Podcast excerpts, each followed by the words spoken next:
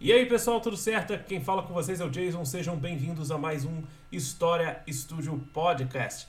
Dessa vez é, eu gostaria de abrir pedindo desculpa pelos dois meses de atraso entre um episódio e outro. Aí nós tivemos alguns contratempos. A princípio é, teve meu aniversário aí que foi logo bem conturbado devido a uma mordida de cachorro que eu levei. E depois disso eu passei por um processo de mudança de casa, fiquei sem internet por quase um mês e meio e finalmente, quando a internet chegou, veio aí semana de prova, apresentação de projeto, um monte de coisa na escola. Além disso, eu acabei ficando sem computador. Então, dessa vez, a gente está tendo o nosso podcast exclusivamente em áudio e eu estou sozinho.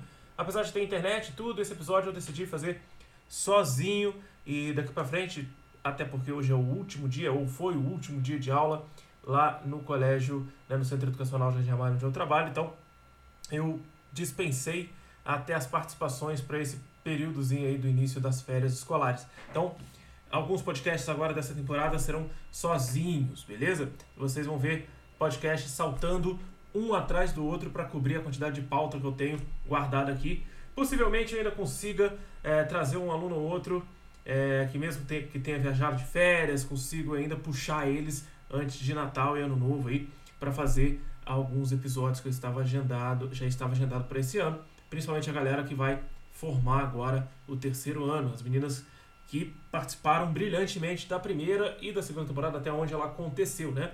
Então, é, eu já agradeci a participação delas, então é, as meninas e também é, os meninos que participaram, né? Os dois Arthurs, o Arthur Lubac, o Arthur é, Tadashi e as meninas que participaram aí estão formando, então esse ano de 2022 nós teremos outras participações, é, principalmente dos alunos do primeiro ano que estão esse ano e vão para o segundo ano que vem, o pessoal do nono ano desse ano que está no primeiro ano que vem, além da galera do próximo terceirão, que são os alunos que vocês já viram passando por aqui. Já temos duas convidadas muito especiais.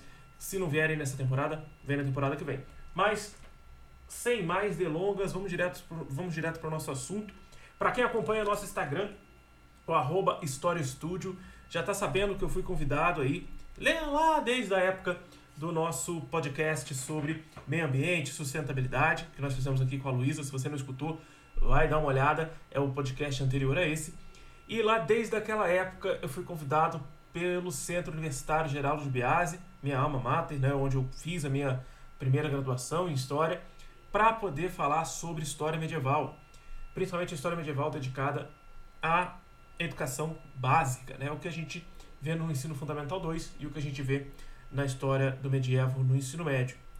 Para fazer uma análise crítica em relação ao que falta acontecer no estudo de Idade Média na educação básica brasileira, para compreender, inclusive para os eh, alunos do segundo e quarto período do curso de História, para que eles possam compreender e para que nós, professores, possamos refletir maneiras de trabalhar essa história medieval dentro de sala de aula é, além disso, na minha apresentação, né, pelo convite feito pela professora Tânia Bassi, eu sou muito grato por ter sido aluno dela e por ter aprendido tanto com ela. É, na graduação, nós tivemos aula de História da África com a Tânia. Ela é professora é, em escolas públicas e privadas em Volta Redonda. Né, e o professor Paulo Célio, ano passado, também me, havia me convidado para falar sobre história antiga e as dificuldades do ensino e como são os caminhos acadêmicos para a história antiga no Brasil.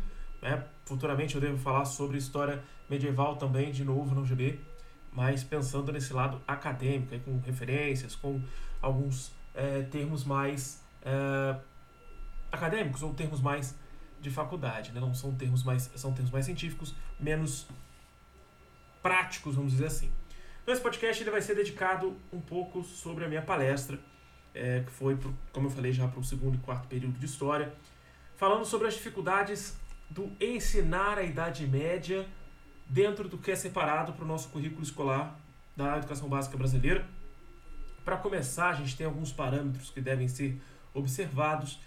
Além disso, nós temos que imaginar que o aluno de ensino fundamental, quando ele vai ver a primeira vez esse tema, ele está na virada do sexto para o sétimo ano, ele está ali naquela quebra dos seus uh, ah, 12 para 13 anos, né, aquela quebra que ainda está amadurecendo, entrando no Fundo 2, né, o Fundamental 2 ali, é bem complexo para as crianças que estão chegando do quinto para o sexto ano, estão passando por aquela experiência de mudança por ter um professor de cada matéria, cada professor é, dedicado a uma forma de trabalho diferente, cada professor tem a sua forma de agir, né? acaba desenvolvendo habilidades e competências distintas. E aí, o professor de história do sexto ano, é, ele vai pegar essa matéria no quarto bimestre, ou o professor do sétimo ano vai pegar isso no primeiro para o segundo bimestre. Essa matéria vai pegar a virada da alta para a baixa Idade Média, o processo de transição entre história antiga e medieval, que pode muitas vezes ser complexo para uma criança nesse momento que ela está vivendo ali, não só a transição é, de segmento, né, do Fundo 1 para o Fundo 2, mas também uma transição que passa por uma pré-adolescência conturbada, muitas vezes envolvendo é, a questão dos hormônios, o bullying, né, o descobrimento ali, o primeiro beijo, tantas coisas que vão acontecendo e o aluno tem que ir se adaptando a uma nova forma de aprender, a uma nova forma de aprender, uma nova forma de pensar a escola.